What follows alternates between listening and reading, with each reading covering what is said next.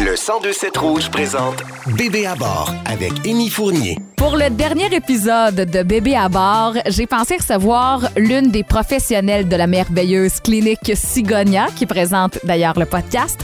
Et j'ai euh, choisi Virginie Lachance. C'est ma physiothérapeute euh, qui s'occupe de mon plancher pelvien. Donc, alors on va parler, oui, de son expérience professionnelle, mais surtout de son expérience maternelle, parce que ça, on le sait, ça vaut de l'or. Elle a eu un parcours euh, pas nécessairement évident en allaitement. Ça l'a même poussé à devenir d'allaitement. Alors, pour une dernière fois aujourd'hui, ben, je vous dis bonne écoute. Bébé à bord, un balado original du 1027 Rouge. Virginie Lachance, rebonjour. Bonjour! On s'est euh, vu pour la première fois la semaine passée. Exactement. Fait que je te dis pas enchanté. Mais c'était euh, des euh, une rencontre, euh, comment je te dirais ça, à la dure.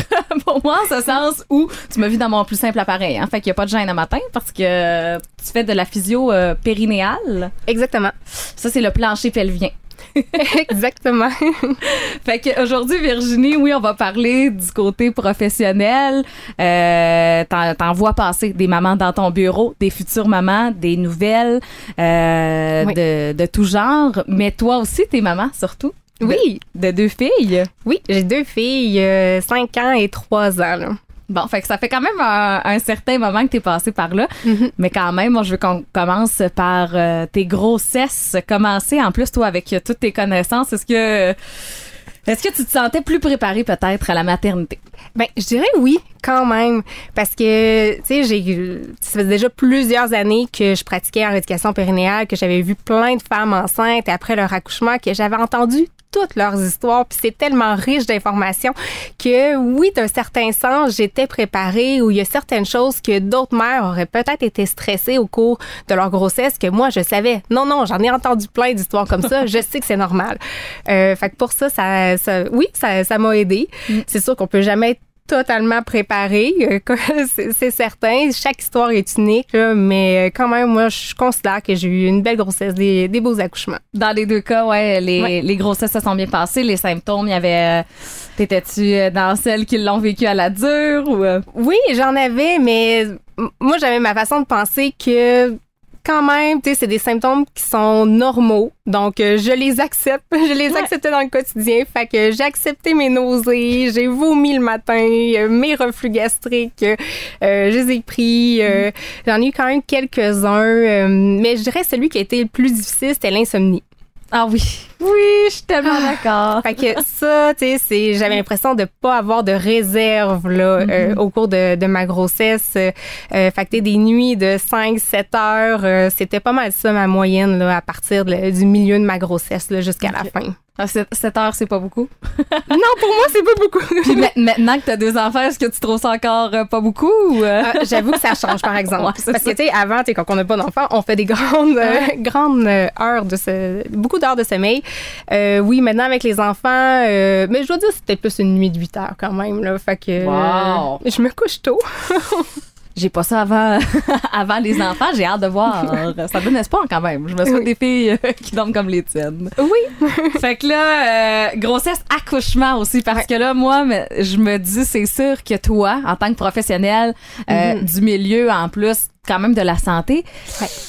Il y a une pression, sûrement. Tu es en train de dire à toutes les femmes comment accoucher, puis là, Oui. quand toi, le tien arrive, sûrement que tout le monde pense que ça va être parfait parce que mon dos, tu sais comment pousser, puis que toi, tes abdos sont parfaits, puis que toi, ton plancher pelvien est en top shape, là. Oui, ben j'ai souvent eu le commentaire, mais euh, je, je me mettais quand même pas de pression. Je sais que tout existe. J'étais pas la première fille à, à la clinique à accoucher, puis il y a eu toutes sortes d'histoires, mais je me suis préparée. Puis je savais que j'avais fait tout ce qui était en mon pouvoir pour que ça se passe bien, puis après ça, ben c'est l'accouchement avec ses surprises. C'est quand même cool, par exemple, j'imagine, de vivre un accouchement en comprenant euh, tout le, le principe, puis tout ton le, le- le corps humain puis ce qui est engagé dans l'accouchement là tu sais j'imagine que toi c'est sûr qu'on tu peux pas le vivre euh, pareillement que par exemple moi qui a pas d'études dans la santé est-ce que Mhm. est-ce que t'étais beaucoup dans dans euh, ta tête de professionnel ou t'étais 100% la, la future maman quand t'accouchais? C'est sûr que ma tête de professionnelle était quand même là parce que j'ai eu certains moments durant mon accouchement où est-ce que je raisonnais, j'analysais qu'est-ce qui se passait, puis j'étais à la recherche de solutions plutôt que juste m'abandonner à mon accouchement puis dire à l'infirmière occupe-toi de moi. Euh, moi, j'étais comme à la recherche de solutions. Ok, comment faire pour soulager mes douleurs un peu mieux? Euh, euh, Fait que je, je le raisonnais quand même mon accouchement là. mais j'ai j'ai quand même été c'est ça, j'ai quand même eu un bel accouchement. J'ai pas eu de complications. Fait que, j'ai pas eu de, de, de, drame à mon accouchement. Fait que c'était quand même mineur, là, sur quoi que je, que je devais avoir une réflexion. Dans les deux cas, euh, les, les accouchements se sont passés. Est-ce que c'était relativement pareil? Parce que là, tu sais, souvent, on entend dire qu'au deuxième, c'est plus facile. Est-ce que toi, c'était, est-ce que c'était ton cas, par exemple? Euh, oui, ben les, pour les deux, ça a quand même bien été. Fait que le, le premier, je pense qu'est-ce qui a été difficile, c'est que euh, j'ai accouché durant la nuit. Mm. Fait que, tu mon travail a commencé en fin d'après-midi, fait que ça s'est intensifié. J'ai été admis à l'hôpital à peu près à l'entour de minuit. Euh, Puis là, on se rappelle que moi, j'avais pas beaucoup d'heures de réserve de sommeil. Ah Donc, c'est ça qui était le plus difficile pour mon accouchement durant la nuit. Rendu à 3 heures du matin, je gérais encore la douleur, mais je m'endormais entre les contractions. fait que je, je m'endormais complètement, je me faisais réveiller par la contraction d'après. Fait que c'est là, j'ai ah. fait je, t'offre la douleur, mais je t'offre plus le manque de sommeil. Je veux mon épidural. Mm. Fait que je demande l'épidural, euh, l'anesthésiste vient, c'est pas trop long. Euh, je m'installe euh, du moment qu'on a l'épidural, hein, une couche sur le dos, une moniteur.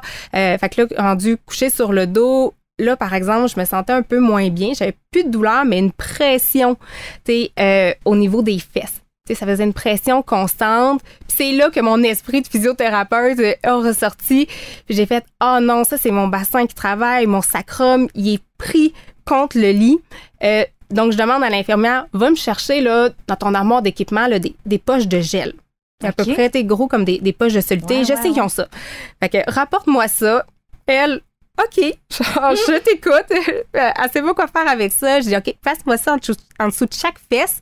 Puis là, ça a été magique. La pression est partie. Ah, oh mon dieu, j'aurais donc dû faire des études en, physio, hein, c'est ça? Oui.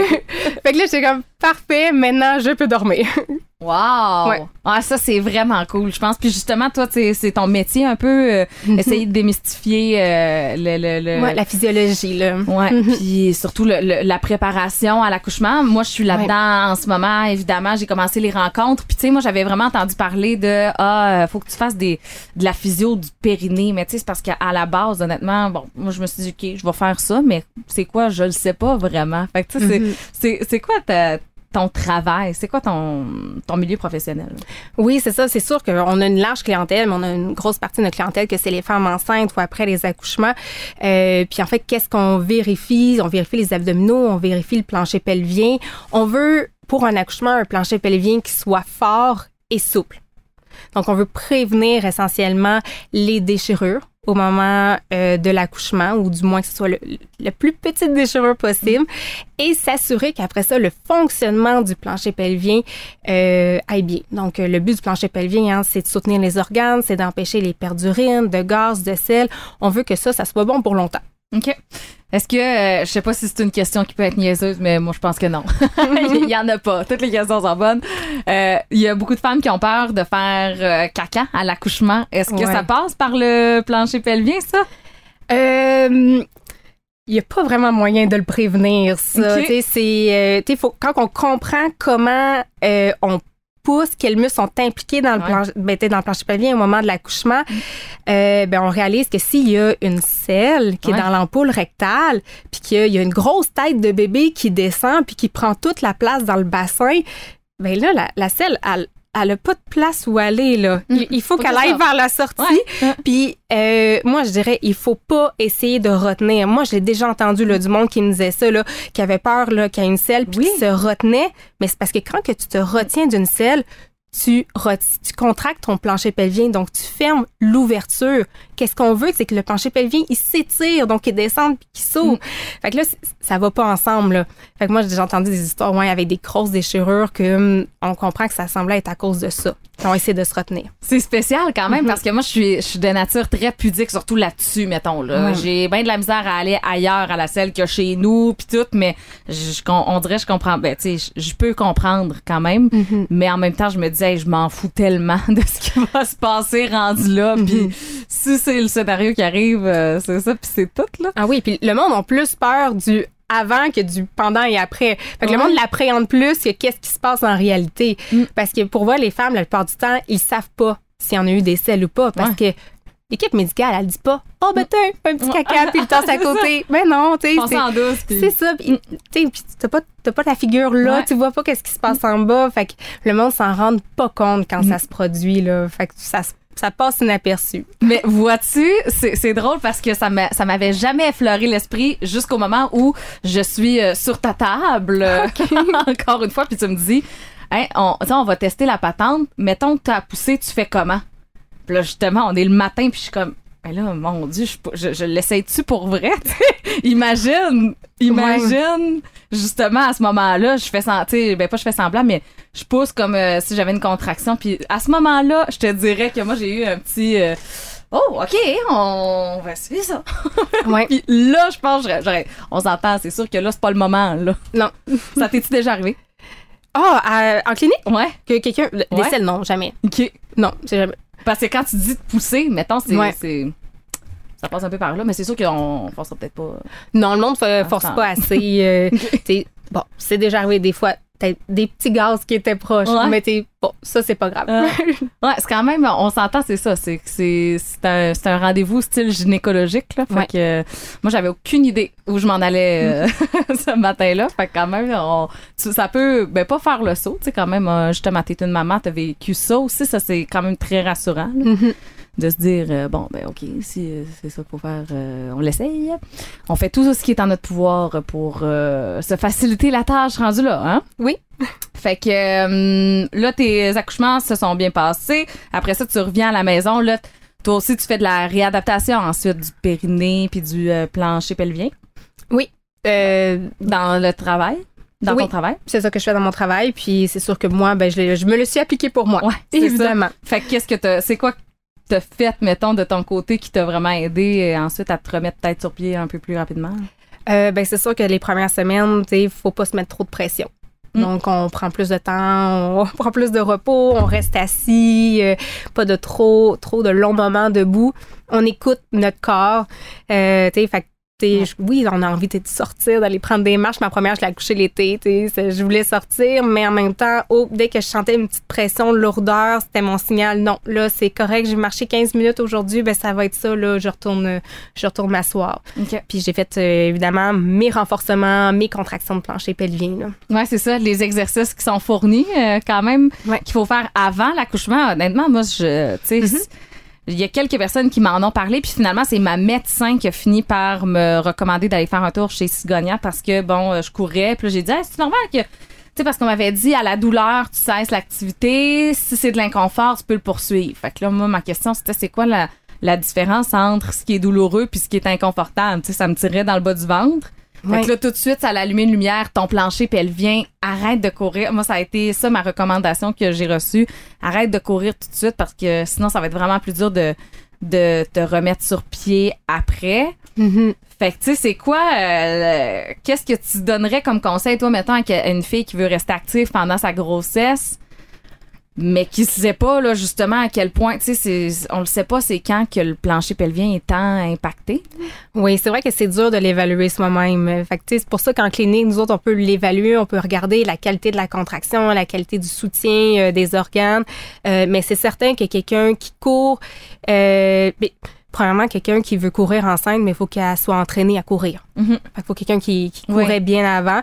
Euh, mais tu sais, quelqu'un qui court et qu'en courant a, par exemple, des incontinences urinaires, tout de suite, là, c'est un signal d'alarme, c'est d'arrêter. Mhm. Euh, euh, sinon, tout est inconfort. C'est sûr, des douleurs, euh, lourdeurs. On, on prend pas de chance quand même enceinte, Ouais. là. On écoute son médecin, même si Oui. on, aurait envie de continuer. Tu sais, on suit les recommandations. Euh, mais j'ai quand même vu des, des femmes que, qui étaient pas certaines justement par rapport à leur course, que j'ai vu tôt durant leur grossesse, euh, puis que je voyais que ça allait bien. Fait que je leur ai dit là, euh, con- continue, ça va bien, mais fais du renforcement au cours de ta grossesse. Parce que Mm. en cours de grossesse, la force du plancher pelvien va diminuer. On veut contrer ça. Donc, il y a des exercices à faire.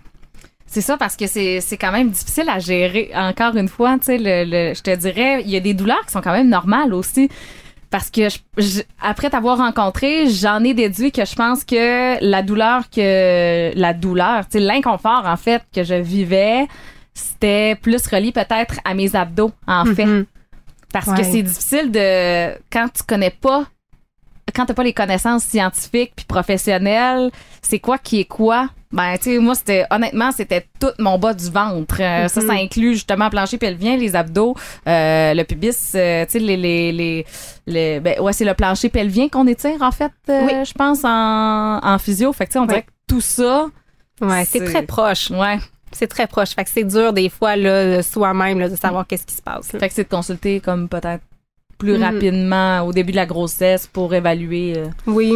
Ah oui, ça arrive souvent qu'il y a du monde qui appelle, puis c'est ça. Je me disais, est-ce que je peux avoir un rendez-vous rapidement? J'aimerais ça continuer à courir, mais j'ai un doute, euh, puis on essaie de voir le plus tôt possible. OK.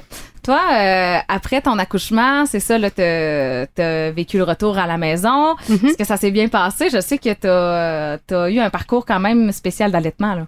Oui, ben oui, c'est sûr que tu sais, j'étais dans le domaine, tu je fais de la rééducation périnéale, mais on fait aussi du, du soutien à l'allaitement. Là, tu sais, à cette époque-là, ça remonte à ma première, c'était beaucoup la gestion par rapport aux engorgements, aux mastites là, qui peut arriver dans les temps euh, après l'accouchement. Puis là, tu sais, finalement, mon, mon intérêt sur l'allaitement a grandement euh, euh, grandi avec le fait d'allaiter mes propres enfants. Puis je me suis beaucoup formée en allaitement.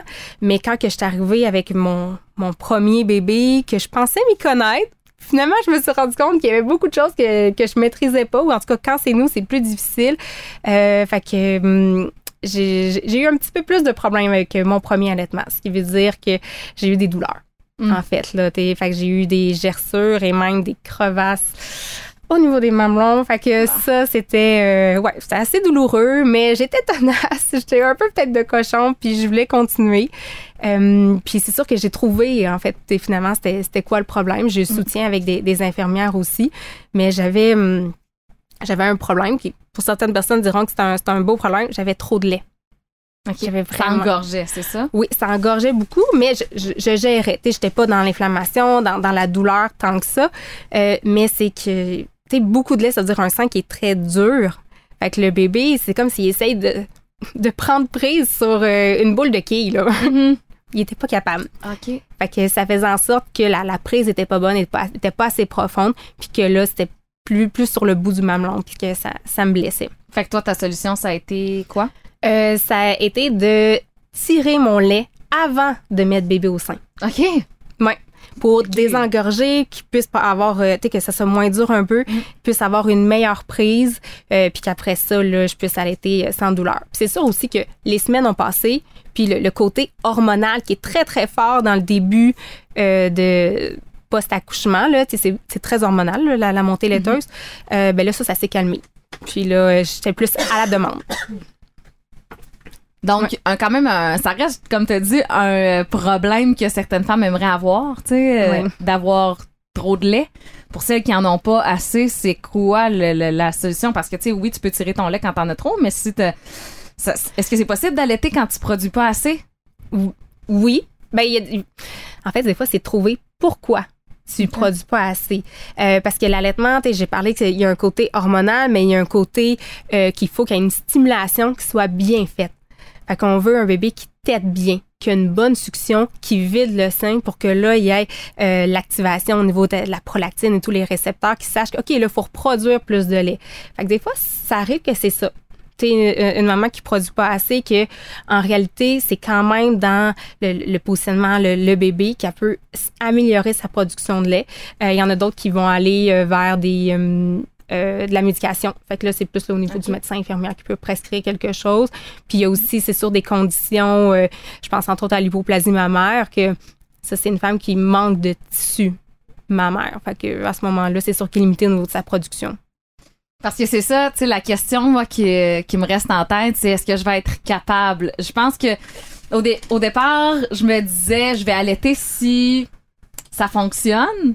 Puis là, plus ça va, finalement, en étant enceinte, je me dis, ah non, je, je pense que je vais pas m'acharner en quelque sorte, mais je vais travailler fort pour que ça fonctionne. Je veux que ça marche. Ouais. Mais est-ce que ça peut marcher pour tout le monde, à ton avis? Tu sais, Est-ce que ça peut finir par fonctionner euh, sans, sans se, se jeter à terre nécessairement? là? Oui, ben, euh, je- oui, mais il faut aller chercher les bonnes ressources. Quand il y a un problème, faut trouver rapidement une solution parce que c'est vrai que ça peut être épuisant parce que l'allaitement, c'est ça, les premières semaines. c'est juste ça que tu fais quasiment. Là, c'est des fois aux deux heures ou trois heures, si t'es chanceux. Euh, fait que ça revient vite. Euh, Puis c'est c'est pour ça, c'est sûr qu'à la clinique, là, nous autres, on a, on a travaillé par des ateliers d'allaitement. On veut aider les mères à cibler quels sont les, les, les problèmes tôt puis pouvoir agir pour favoriser un allaitement le plus facile, le plus tôt possible, régler les problèmes, pas laisser traîner des choses. Euh, fait que c'est pour ça qu'on évalue la maman, on évalue le positionnement, on évalue le bébé. Euh, parce que oui, des fois, c'est, on n'y pense pas. Ou rapidement, à l'hôpital, c'est évalué. Ah, la langue, tout est beau, il n'y a pas de frein de langue, mais arrive à la maison, ah, finalement, on revoit la clinique, puis ouais, mais la, la succion de ton bébé est insuffisante, ou il n'y a pas tant de frein de langue, il est léger, mais ton bébé, il bouge pas sa langue de gauche à droite, ou fait qu'on retrouve d'autres choses. Aussi, j'ai une amie qui vit cette problématique-là Mhm. en ce moment, euh, tu sais, qui, qui fait en sorte que ça, il peut avaler des, des bulles d'air, puis tout. Fait que, Ouais. tu sais, il y a tellement. Ouais.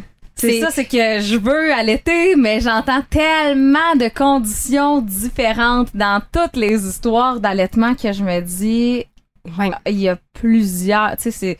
C'est bien rare que t'entends une mère dire Ah, je l'ai plugué sur le sein, ça a marché, puis euh, je l'ai allaité jusqu'à un an, après ça, j'ai transféré au lait. Oui, ben j'en entends.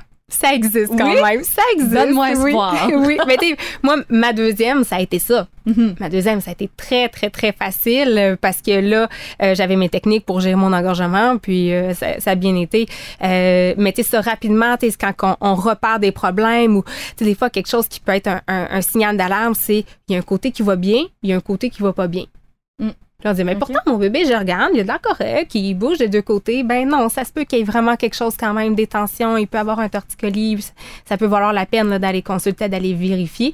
Puis souvent, dès que le, le- le bébé il y a un petit problème, ça se répercute sur l'allaitement. Ouais, tu vois, parce que moi, j'aurais eu tendance à penser que si euh, ça marche bien d'un côté, c'est mon sein, Ouais. tu sais, qui produit plus peut-être d'un bord ou quoi que ce soit, c'est pas plus gros. Mais c'est, Mhm. fait que ce serait le bébé qui serait à l'origine de ça. Ok. Souvent, c'est ça. Ouais. Puis je vois des parce que justement là je vois des, des conditions particulières euh, de de bébés qui ont des intolérances aussi puis que ça peut même se projeter à travers la mère parce qu'on aurait moi je pensais ma croyance c'était ouais, du lait il peut pas être allergique à ça c'est ton lait c'est ton corps qui le produit mais Mhm. si mettons tu as ingéré certains aliments que lui est intolérant ça peut avoir des répercussions là. Oui. Ouais, ça souvent c'est plus les suivis qui vont être faits à- avec le médecin quand même là, ça va plus être confirmé au niveau euh, ouais, médical médecin infirmière, mais c'est vrai qu'on entend des histoires d'intolérance euh, de protéines bovines, d'intolérance au soya aussi euh, qui peut faire en sorte que la mère doit faire un régime d'éviction pour que son bébé soit confortable avec le lait qu'il reçoit. Que- Est-ce que je sais pas si tu connais un peu le dossier mais est-ce que tu sais ce que ça implique un régime euh, d'éviction? Ah oui, mettons, un régime d'éviction protéines bovines, ça veut dire tout ce qui provient euh, du, du bœuf, là. Fait que Mhm. pas de viande de, de, de bœuf, pas de produits laitiers. T'es même le beurre, t'es dans du beurre, du produit Mhm. laitier. Fait que t'es aussi peu que ça. Là. Moi, j'avais une amie qui était qui a fait ce régime-là. Puis euh, elle s'est fait donner une pointe de tarte par sa tante qui a dit Inquiète-toi pas, il n'y a pas de lait là-dedans, je t'assure, il n'y a pas de lait. Puis après qu'elle aille manger sa tarte, elle- sa, sa tante lui a dit Ouais, mais j'ai mis une goutte de beurre sur la tarte pour, tu sais, comme lui donner de la coloration. Ben, c'est fait. Son bébé, après ça, il a eu, euh, il a eu mal au ventre. Ah, c'est ouais, ça a l'air très euh, très très intense. Je pense que c'est une des conditions euh, médicales la plus les plus intenses que j'ai entendues parce que c'est ça peut faire en sorte que le bébé même fait comme une réaction allergique puis tout là, tu sais des des bébés bleus qui se sont rendus à l'hôpital c'est assez euh, c'est assez effrayant quand même, sais, puis que justement tu es une nouvelle maman, tu gères ton allaitement. Puis là, Ah. c'est toi qu'il faut. Ça, ça passe par toi, là, la survie, quand même. C'est beaucoup de pression, je pense, euh, Ah oui, mais tu sais, ça, situation-là. c'est propre à chacun. L'allaitement, c'est moi, moi, j'adorais ça. C'est quelque chose de merveilleux. Mais tu sais, avant tout, faut, faut que la mère soit bien là-dedans. Mm. Fait que c'est, c'est ça qu'on entend. Ben, il y a de la pression pour, pour l'allaitement. euh, mais avant toute chose, faut se respecter. Ouais.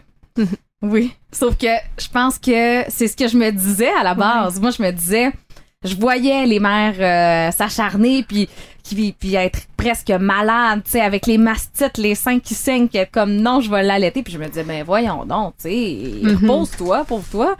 Puis là, plus ça va, plus je fais, ah, je pense que je vais être dans la gang de, de crinqués que va falloir que, que je me gère, que je gère mes attentes, peut-être. là. Oui, ben c'est correct d'avoir des objectifs d'allaitement. Puis moi, c'est sûr que si euh, mon premier mois d'allaitement avait été ça tout le long de mon allaitement, sais, ma plus vieille, ma plus vieille, je l'ai allaitée 16 mois, ça avait été ça pendant 16 mois, ça aurait été invivable. Mais après le premier mois qui était difficile, que j'ai compris qu'est-ce qui se passait, puis là, c'était c'était la lune de miel, là. Ça allait bien. Je sortais, j'avais toujours le lunch proche pour mon Ouais. bébé. Euh, À bonne température. oui, prêt tout de suite. Ouais. la, la nuit, là, tu j'ouvrais pas bien les yeux, euh, puis je pouvais, je pouvais l'allaiter. C'était facile. Euh, puis, tu sais, c'est- c'est un beau moment. On Ouais. va se le dire quand même, j'ai aimé ça. Là. Tu l'as dit, 16 mois quand même.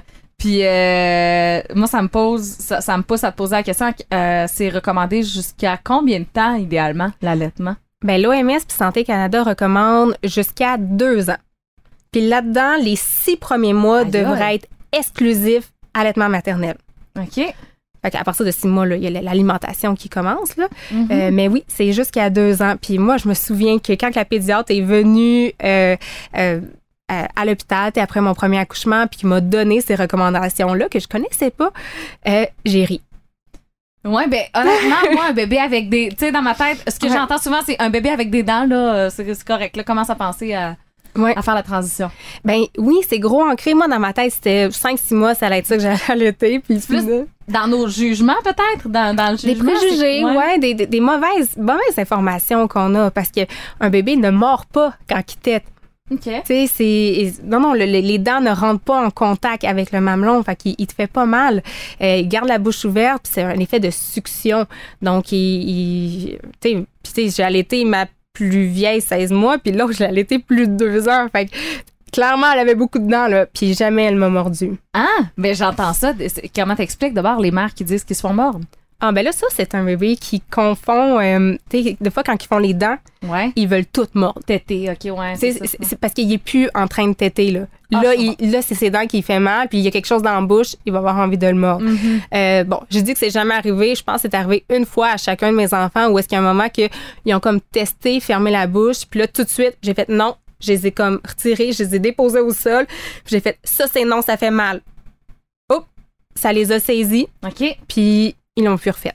Ah. Ouais. Puis même, ma, ma, ma plus jeune, euh, elle, avait- t'sais, elle faisait des dents du fond. Je pense qu'elle devait avoir à peu près là, un an et demi. Euh, ça la travaillait beaucoup, puis elle avait une suce. Puis le soir, quand que je l'allaitais, elle tétait, elle lâchait le sein, elle mordait sa suce, puis elle recommençait à boire après. Puis jamais elle m'a mordu, jamais elle s'est trompée. C'est intelligent, ça. Oui, elle, oui. elle avait quel âge? Elle avait à peu près 18 mois. Wow! Ouais. Ah, c'est hot de voir qu'ils ont déjà comme une logique Mhm. à cet âge-là. Elle savait que moi, elle pouvait pas passer dans ce Ah. mois-là. Quand même. Ouais. C'est, fou d'avoir euh, fait le lien aussi na- Mhm. aussitôt là, dans, dans- comparé à son âge. Puis est-ce que tu as déjà vécu euh, du jugement, toi, justement, vu que tu as allaité, tu disais plus de deux ans Ouais. en public ou, euh, tu sais, t'as-tu déjà ressenti, euh, peut-être même dans ton entourage, des gens qui te questionnaient de comment, ah ouais, t'allaites encore, OK. Ouais, ben jugement en public en général, ça allait bien, mais c'est arrivé une fois. J'étais- pas en Estrie, j'étais dans une autre région, euh, puis j'étais dans, dans un restaurant, c'était l'été, c'était une terrasse, puis ma fille elle a quasiment un an, puis là elle s'impatiente parce que c'est long avant que le souper arrive. Puis il était tôt, il était comme 5h30. Euh, fait que là, j'avais mon souvent quand je sortais en public, j'avais mon tablier d'allaitement, sais, quoi qu'on s'entende, c'est vraiment pas obligatoire, mais moi j'étais plus à l'aise avec ça. Fait que sous tablier d'allaitement, je l'ai allaité, puis euh, on est venu me, me dire ah finalement ici c'est pas trop une place pour euh, la famille, on a un autre restaurant là juste à côté qui nous appartient, on vous transférez là-bas. Ah ouais. Voyons donc. Ouais. Fait que je me suis ostinée, tu sais, j'étais comme puis le pire là-dedans c'est que je l'ai compris après que c'est parce que je l'avais allaité. Moi je pensais que c'est parce que ma fille elle parlait un peu, puis je Ouais. disais mais voyons, je comprends pas, il y a un autre enfant là-bas là. Sais, puis c'est comme après que, que je l'ai compris, euh, puis que là, tu sais, j'ai, dit, euh, je l'ai dit, tu sais, au, au serveur ou je, pas celui qui, est- qui est venu me, me changer de place, là, tu sais, que l'allaitement, c'est quelque chose de protégé. Tu sais, c'est, c'est interdit d'empêcher quelqu'un d'allaiter en public, là. C'est, c'est protégé par la Charte de- des lois et libertés canadiennes, là. Euh, puis qu'est-ce qu'il avait fait? C'était pas acceptable, là. Ah! Ouais. Ben ouais, mais c'est v'là. Hey, puis c'est v'là pas longtemps. Non, non, ben, c'est il y a que 4 ans. Ouais. Ouais, mais c'était pas en Estrie. je te le dis, au moins. Mon doux, je veux, je veux savoir le restaurant, je veux, mais je- on, on le dira pas là-dedans parce que je veux pas avoir de poursuite de diffamation, mais je veux, Ouais. je veux surtout ne pas vivre ça en tant Non. que, justement, tu sais, hey, t'es hot d'allaiter ton enfant, tu lui donnes le meilleur de, de toi-même, puis il y a quelqu'un qui vient comme te faire sentir un peu, euh, un peu dégueu de ça, là, ça, ah, je pense que moi, ce serait le moment où je, je sais pas, je pourrais me décomposer sur place, là. Ah oui, ah oui, non, euh, puis Puis changer de restaurant, pas juste de section, pas hey, regardez, on a une banquette là-bas, tu sais à la limite ça ça aurait été quand Mhm. même déplacé dans le sens où regarde, moi je suis confortable avec ça puis en plus que t'as un tablier, Mhm. tu sais, Mhm. c'est complètement ridicule. là. personne n'a rien vu. Puis, mais d'après moi, qu'est-ce que j'ai compris, c'est qu'il y avait peut-être quelqu'un dans place qui est allé se plaindre. Fait que c'est probablement ça. Ouais, mais la job de cette personne là, c'était de dire ben oui, c'est Mhm. naturel puis Oui. elle nourrit son enfant, il y a absolument rien de mal. L'inverse serait plus inquiétant, tu sais. Oui. Laisse-les mourir de faim, là on va faire une plainte là, tu sais, mais Ben oui. Puis au moins, comme ça, elle criait plus, tu sais. Oui. elle était calme, là. Aïe, Ouais. OK, fait qu'au moins, par exemple, c'était pas quelqu'un de ton entourage. Non. Ben, dans mon entourage, euh, j'ai pas eu t'es, de grosses remarques, t'es, des gros reproches, mais t'es, des, des, des petits calls, là, de Ah, tu l'allaites encore. Mhm. Oui. oui, puis Mais- je suis contente. Ouais. Si c'est pas dans le jugement, je peux comprendre un peu dans ce sens où je pense que, mettons, si, si l'enfant parle, puis s'en va sur sa mère, puis elle est encore, Ouais. moi, c'est sûr qu'on dirait que mon cerveau aurait Ouais. un petit. Hein? Crime. C'est rare qu'on voit ça, en fait. Mhm. Je pense que c'est peut-être pour ça. Puis, comme tu le dis, c'est que ça, ça passe beaucoup par la désinformation, peut-être, que Ouais. dans la comme c'est inculqué, je pense, dans la culture, peut-être même, ou dans Oui. dans la société que bon ben à l'été c'est les premiers mois après ça tu passes rapidement à la limite euh, aux céréales puis quand il est rendu au vrai lait de vache ben euh, on Mhm. fait le switch Oui, parce que moi, avant d'allaiter, je pensais que c'était incompatible allaiter et retourner au travail. Je pensais pas que ça se faisait. Parce que, tu sais, un nouveau-né, quand tu l'as, tu l'allaites tout le temps. Mhm. tu sais, fait que tu vois, tu, tu, tu dis c'est minimum aux 4 heures que tu vas l'avoir euh, au sein, qui va boire. Fait que tu dis, mais je peux pas aller travailler. Quand je travaille, je pars en 8 heures, là. Euh, fait que ça fonctionne pas. Mais plus l'enfant vieillit, euh, plus les bois sont espacés, puis ça peut être euh, allaité deux fois, une fois par jour, puis c'est encore bon pour l'enfant parce que tu lui donnes tes anticorps Mhm. encore à ce moment-là. C'est sûr que point de vue nutritif, c'est peut-être pas là qu'il va tout chercher, là, c'est certain. Puis c'est correct qu'il mange rendu à plus d'un an, mais pour euh, le bienfait des anticorps, là, ça vaut la peine. Ou juste pour... euh, moi, je sais, mes filles, là, quand j'allais les chercher à la garderie, c'était la première chose qu'ils voulaient. Tu sais, quand ils ont commencé l'introduction, là, puis ça les réconfortait tellement Ouais. juste de boire au sein, ça les calmait, euh, puis ça partait bien la soirée.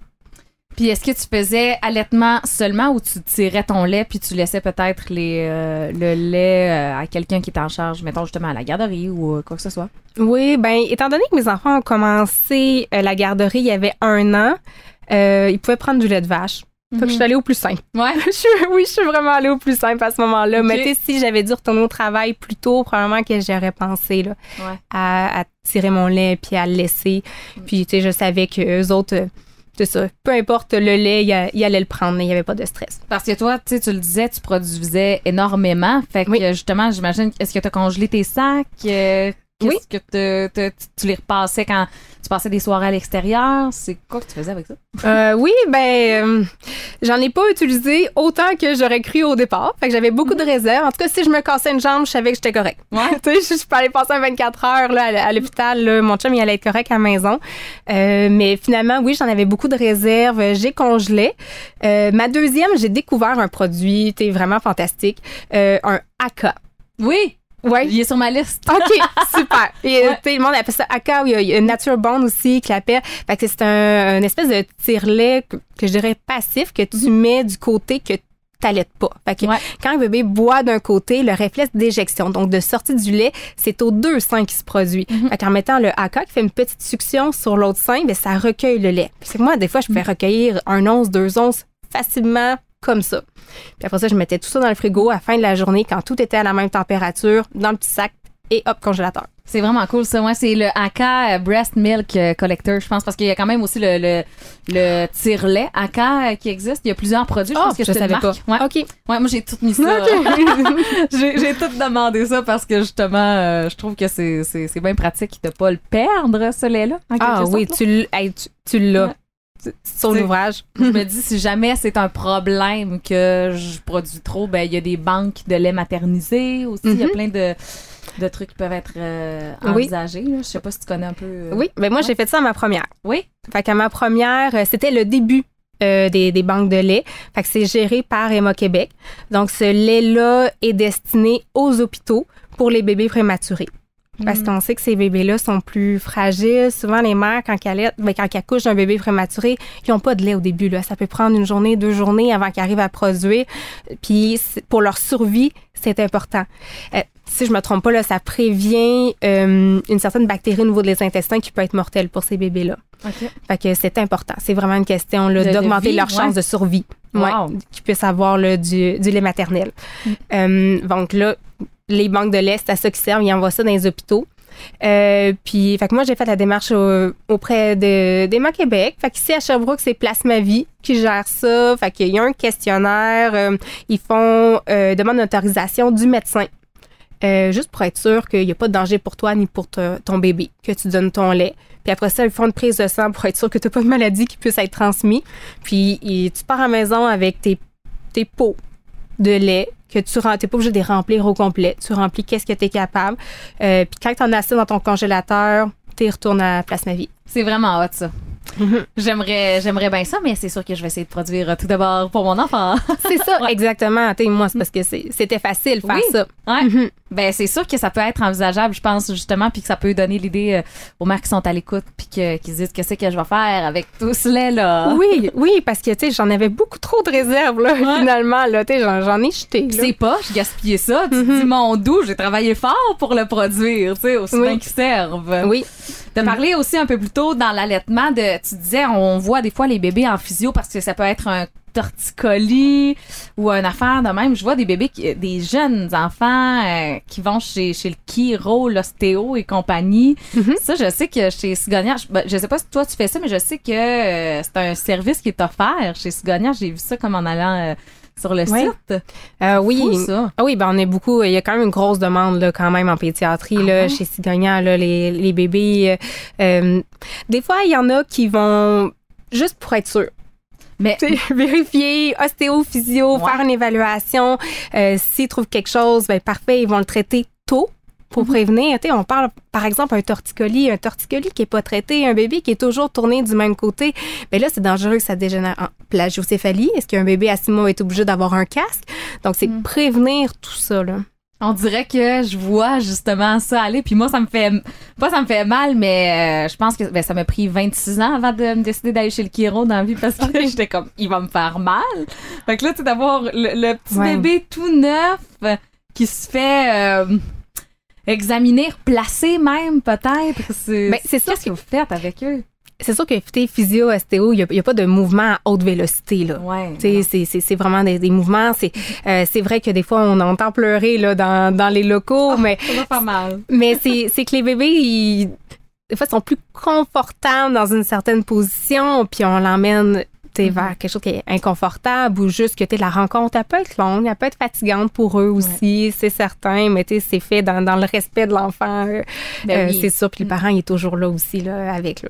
Non, c'est hot. Je pense que même affaire là, que la, la, la, la physio, je n'avais entendu parler, puis ça, ben, pour mon enfant, juste de, de le faire vérifier Ouais. J'aurais pas pensé à ça, puis maintenant, ben, peut-être plus Mhm. sensibiliser justement à des. Parce que oui, tu sais, tu disais euh, torticolis, mais il y a plein d'affaires, là, quoi. Genre des, des affaires d'épaule, de, de hanches. euh, Ah oui, il y a beaucoup, euh, beaucoup de conditions. C'est pas moi la plus grande spécialiste Ouais. là, en, en pédiatrie, euh, mais, mais oui, t'es des, des dysplasies euh, ou sinon, t'es, on parle t'es, ouais, torticolis, plagiocéphalie euh, ou tout trouble là, au niveau, au niveau de la bouche, au niveau de la succion, évaluer les, euh, les freins de langue. Il y, a, il y a énormément de choses. C'est pour ça aussi à la clinique, de plus en plus, on fait des consultations, même allaitement. Comme très tôt, le monde ne sont pas trop sûrs leur allaitement. Il y a un problème.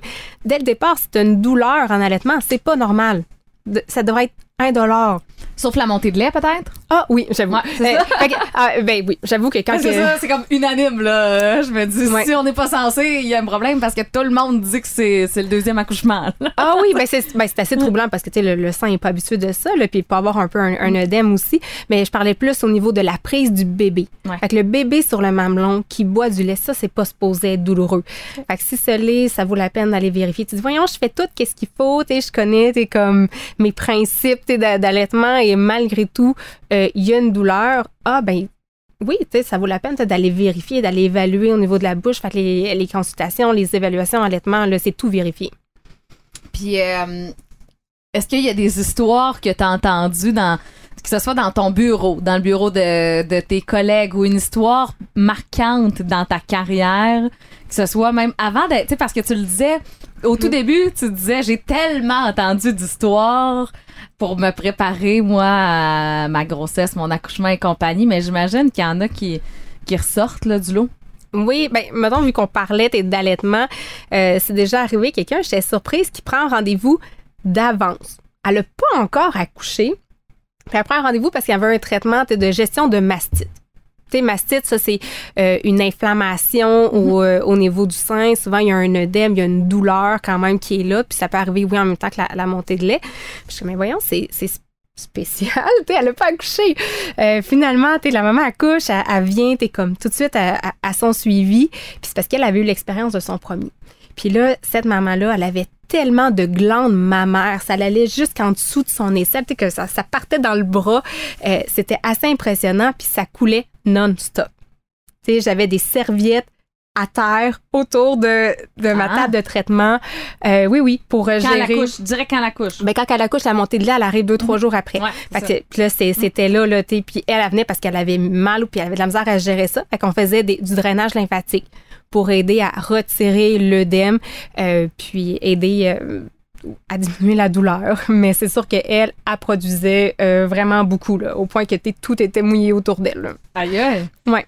Puis euh, tu parles de drainage lymphatique, tu sais, au même titre que- qu'on se prépare pour la pousser avec le, le périnée, y a-tu moyen de se préparer à, à l'allaitement ou c'est juste comme mental, là, quelque part? là?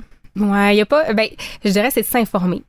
C'est c'est vraiment s'informer, connaître, savoir qu'est-ce qui est un bon positionnement, euh, repérer les, les, les, les petits red flags là, qui peuvent apparaître. C'est pour ça que nous, on a décidé d'élaborer des ateliers d'allaitement aussi, qu'on peut faire euh, en groupe, en couple. tu Papa, maman peuvent venir, puis on, on explique un peu quoi quoi cibler. Euh, je dirais que c'est surtout ça. C'est vraiment d'être informé puis de savoir quelles sont les composantes d'une bonne prise au sein là, par, par le bébé là, pour bien partir ça puis éviter les blessures.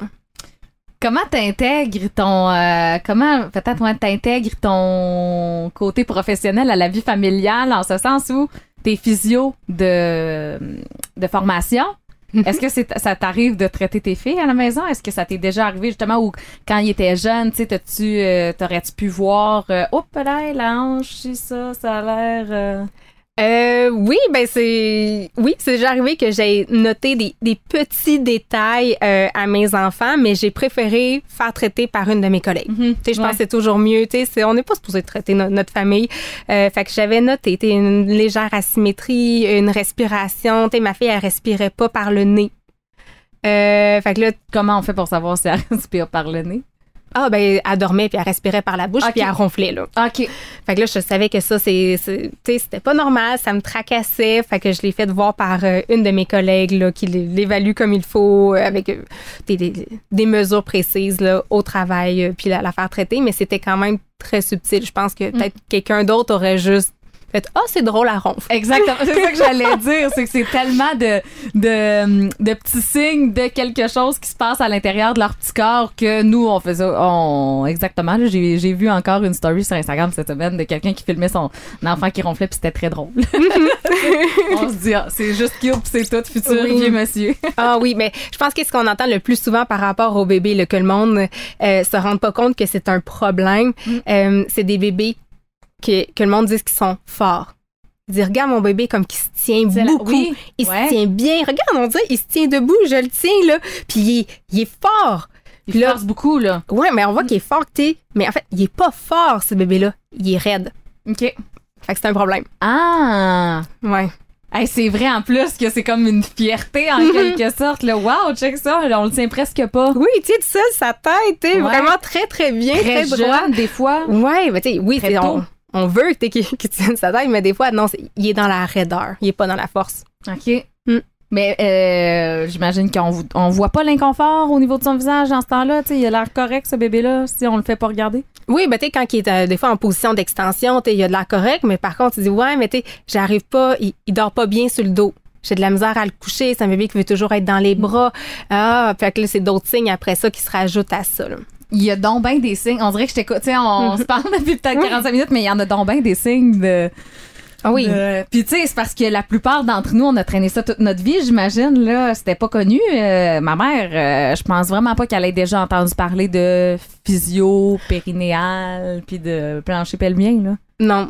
Ah, non, c'est sûr que c'est quelque chose qui est, qui est plus nouveau. T'es même, euh, t'es, euh, la rééducation périnéale, c'est des années 90 que les premières physiothérapeutes sont arrivées au Québec. Fait que c'est quand même jeune là, quand on parle à la com- profession là, de la physiothérapie. Je pense qu'elle a commencé dans les années 30. Euh, puis après ça, tu- qu'est-ce que le côté plus pédiatrie, c'est sûr que tu la physio, l'ostéo, c'est le monde consulte beaucoup plus rapidement, ils se font référer énormément là, tu sais, c'est beaucoup de références de médecins, d'infirmières à la clinique. Ouais, ben autant pour les bébés que pour les mamans parce que, tu sais, mettons, justement, moi, je, je travaille beaucoup en prévention en ce moment parce que je me dis, ça me tente de reprendre mes activités quand même rapidement après l'accouchement, mais j'entends des mères autour de moi, puis, tu sais, mettons, même ma mère et compagnie, quand ils parlent ensemble, les mères, c'est comme juste. Ça vient avec l'enfant de plus être capable de se retenir, de faire pipi quand t'as chum ou quand tu tousses ou quoi que ce soit, mais ça, théoriquement, si on travaille notre plancher pelvien, on devrait pas se rendre là. Non, c'est pas normal. C'est-tu réversible? Oui, Ah ouais? oui, Pour tout le monde? La plupart du cas. Euh, les recherches que se disent, c'est en faisant de la rééducation périnéale, tu vas diminuer 80% des problèmes. Là. Euh, donc oui, ça vaut la peine là, de le faire. Puis moi, je, je l'ai vu, là, euh, du monde qui, qui ont commencé à avoir des problèmes à leurs accouchements, mettons, il y a de ça 40 ans. À ce moment-là, ils sont allés voir le médecin, puis qui ont dit, ben voyons, madame, vous avez eu trois enfants. Hein? Puis ça finit là. Ben oui. ça finit là. Puis là, plus tard, les années passent, puis là, on reparle au médecin, et puis il dit, ben non, il y a quelque chose à faire. Allez, euh, allez en récitation prénéale, allez chez Cigonia, puis là, on les voit, puis on dit, Hi, ça fait 40 ans. Mais non. Moi, j'ai vu du monde qui se sont complètement, là, qui ont, qui ont résolu leurs problèmes. C'était du renforcement à faire, puis qu'après ça, là, les pertes d'urine étaient terminées. C'est hot, ça. Puis ça Ça pas donne espoir. oui, puis puis si t'as pas négligé quand même, parce que tu dis, OK, moi, les pertes d'urine, ça me dérange pas. Fine. Mais c'est pas le seul rôle du plancher pelvien. Le rôle du plancher pelvien, c'est aussi de soutenir les organes. Fait que, tu sais, ça, ça commence à être plus dérangeant. Tu sais, quand il y a une vessie qui veut descendre, tu sais, ça peut être plusieurs années après, mais on se dit, hey, on devrait plus comme prévenir ça. Ouais. C'est important de prévenir autant pour le plancher pelvien que aussi les. euh, on, on a abordé le sujet à mon rendez-vous, les abdominaux. Oui. À quel point une autre affaire que euh, on ignore le trois quarts des faits là-dessus parce que là il y a des abdominaux profonds, il y a les superficiels, c'est quoi à quoi ça sert? Tu sais euh, en- encore une fois là moi la diastase avant je pensais que c'est ça diastase j'ai Oui. dit bon diastase c'était regarde ça t'arrive ça t'arrive ça t'arrive pas t'es chanceuse puis si ça t'arrive ben ça va être compliqué t'en remettre. Va falloir que juste t'attendre qu'ils recollent tes abdos ils décollent puis s'ils décollent ben ils vont recoller mais encore là, c'est beaucoup dans la prévention, dans euh, le, le- le- le fait de travailler autant que le plancher pelvien, là, de ce que tu m'expliquais. Oui, ben c'est sûr qu'une diastase, c'est, c'est pratiquement inévitable en cours de grossesse. là. C'est une adaptation qui est quand même normale, euh, mais on veut prévenir. On veut euh, euh, favoriser que ça récupère bien par la suite. Euh, donc, c'est pour ça qu'il y a des étirements, il y a du renforcement, comme que tu disais, des muscles profonds qui sont importants, puis d'éviter euh, certaines, euh, certains mouvements, certains exercices qui peuvent augmenter une diastase. Donc, c'est euh, qu'est-ce qui ressemble à un redressement assis, Mhm. on l'évite durant la grossesse. Oui, mais c'est quand même, euh, ça, ça peut être euh, confus un peu tout ça, en ce sens où il y a des abdos qu'il faut pas travailler, mais il y a des abdos qu'il faut travailler. Fait que là, euh, si on récapitule ensemble, dans la catégorie des abdos qu'il faut travailler pour Oui. l'accouchement, en vue de l'accouchement idéalement, pour le, le bon maintien de, de, de, de tout ce bout-là, là, c'est la planche, mettons, entre autres. Ouais, ben ça c'est tu sais en début de grossesse, tu sais, on peut continuer à le faire, tu sais en fait c'est les exercices qui visent le transverse de l'abdomen. Ça c'est le muscle le plus profond des abdominaux. Lui il part là au niveau euh, au niveau de, de la colonne puis il va jusqu'en avant. Les fibres sont à l'horizontale. Fait que c'est vraiment l'effet de rentrer le ventre à l'intérieur. Tu sais il y en a des exercices qui sont beaucoup plus faciles, qui sont euh, un peu plus comme coucher sur le dos et bouger, soulever une jambe en gardant le contrôle au niveau des abdominaux, redescendre. Euh, il y en existe plusieurs. Là, Ça, souvent, sont beaucoup travaillés en yoga puis en pilates aussi, là, euh, ces abdominaux profonds-là. Puis dans la catégorie des abdos qu'on devrait pas faire, c'est mettons se lever du bain, se lever du lit, euh, avec comme on nous a toujours montré finalement là, comme on Mhm. s'est toujours fait dire que euh, fallait le faire euh, pour le maintien du dos, puis même pour avoir un ventre plat. là. Oui, mais, mais en fait, même pour avoir un ventre plat, le transverse de l'abdomen est encore plus important. Ah ouais? Oui. Ouais, c'est vraiment lui. C'est vraiment lui. C'est, la fondation. C'est le plus important des abdominaux. Là. Euh, Fait que c'est, c'est celui qui est à prioriser euh, quand on fait du renforcement, quand même euh, chez tout le monde. Euh, puis après ça, c'est sûr que quand on parle des, des grands droits, des obliques, là, qu'on voit un petit peu plus esthétiques, là, qui Oui. peuvent être jolis quand même. Ouais. Euh, ben oui, on les évite pendant une grossesse. Dès le début de la grossesse, on les évite. là. Vois-tu, ça, c'est, c'est le bout qui, euh, qui me rend bien heureuse, on dirait, dans, dans l'entraînement. Parce que moi, ça a été beaucoup de découragement au début. Là, tu sais, je pense que je suis pas la seule qui vit ça. Là. C'est-à-dire que justement, ben, quand euh, mon médecin m'a recommandé d'arrêter de courir, j'étais comme, OK, ben, qu'est-ce que j'aime à part, au gym, d'habitude, je cours, puis après ça, je fais d'autres choses. Je suis là anyway. Mais là, c'était comme, oh, je vais faire de l'épileptique. De, de l'épileptique. je vais faire euh, de l'elliptique. Je vais faire des marches. Mais tu sais, c'était comme tout le temps euh, un peu demandant. Puis là, moi, j'ai jamais eu des abdos visibles de ma vie. Mais pourtant, tu sais, je clenchais mon chum à la planche, là. Puis j'étais comme, pourquoi que je réussis jamais? Mais là, dans ma grossesse, ceux que j'ai travaillé toute ma vie sont utiles. Puis ceux que j'ai jamais eu sont plus utiles. Ah oui, puis on les aime durant la grossesse parce qu'ils ils te protègent contre les maux de dos.